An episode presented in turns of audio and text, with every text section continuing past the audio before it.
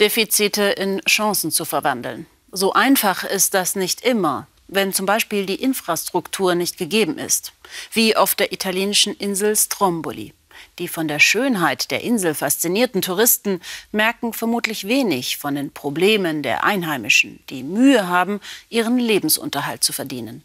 Sie hoffen aber auf die Chancen der Digitalisierung, vor allem für die Kinder Strombolis. Rüdiger Kronthaler. Seit der Antike von Sagen umrankt, knapp 1000 Meter ragt sie aus dem Meer, die Insel Stromboli vor Sizilien. Ein aktiver Vulkan, das Meer ringsum kristallklar, das kleine Dörfchen verschlafen. Die nächste Stadt ist vier Stunden per Schiff entfernt. Mehr ländlicher Raum geht in Italien kaum. Heißt aber auch, im Winter, wenn die Touristen weg sind, wird es auf Stromboli sehr, sehr still. Ginevra ist auf dem Weg zur Schule. Sie geht in die zweite Klasse. Ihre Mama ging auch schon in die einzige Dorfschule hier. Die Minischule ist Strombolis Lebensversicherung.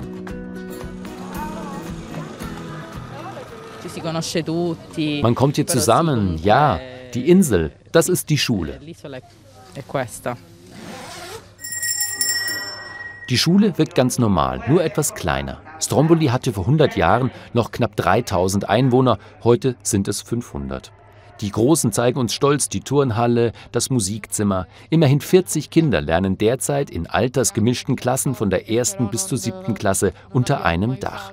Den Jungs fehlt es an nichts, sagen sie.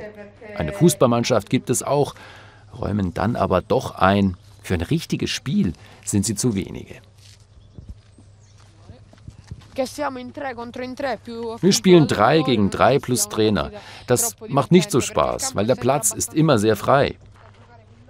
Drei oder viermal im Jahr geht es gegen die Nachbarinselkinder.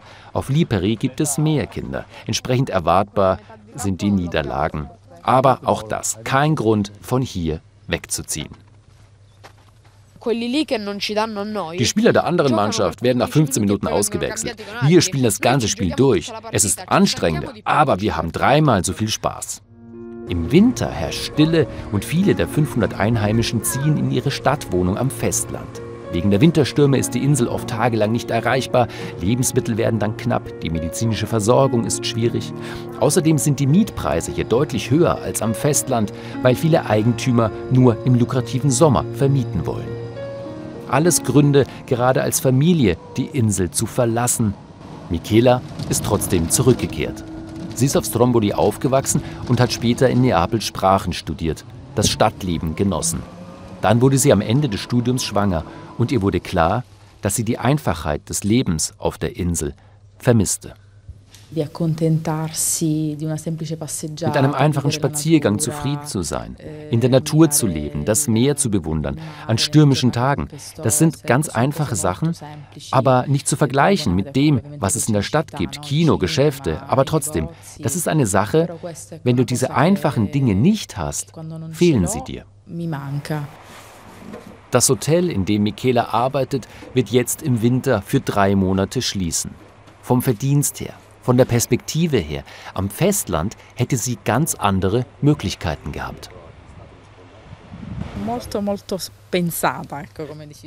Wir haben sehr lange überlegt, als wir entschieden haben. Ich musste nicht mehr nur an mich alleine denken, sondern auch an das Baby und an meinen Partner. Es gab also viele Zweifel, aber wir haben einen guten Kompromiss gefunden.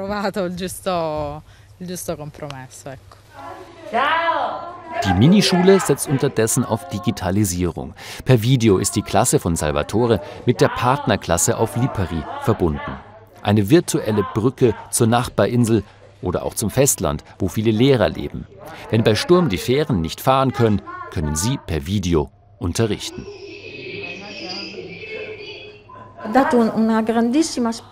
Die Digitalisierung hat uns einen großen Schub gegeben, der Organisation des Unterrichts, weil es das Problem der Sturmtage löst. Aber auch das Problem der Sozialisation hat es gelöst. Die Klassen können mit anderen Gleichaltrigen sich jetzt austauschen. Die achtjährige Ginevra liebt ihre Schule, sagt sie, und das Leben auf der Insel fühlt sich auf einmal doch wieder ein bisschen paradiesisch an Wobei, weiterführende Schulen gibt es auf Stromboli nicht. In fünf Jahren wird die Familie die Insel verlassen müssen. Das steht heute bereits fest. Das ist eine traurige Sache, weil ich das auch schon so erlebt habe. Ich erinnere mich, als ich damals hier wegziehen musste, dass ich sehr gelitten habe, als ich aufbrechen musste. Aber diese Erlebnisse helfen dir auch zu wachsen. Und vielleicht wird Ginevra als Erwachsene es ja auch machen wie ihre Mama. Wieder zurückkehren an den Ort, an dem sie zur Schule gegangen ist auf die kleine Insel Stromboli.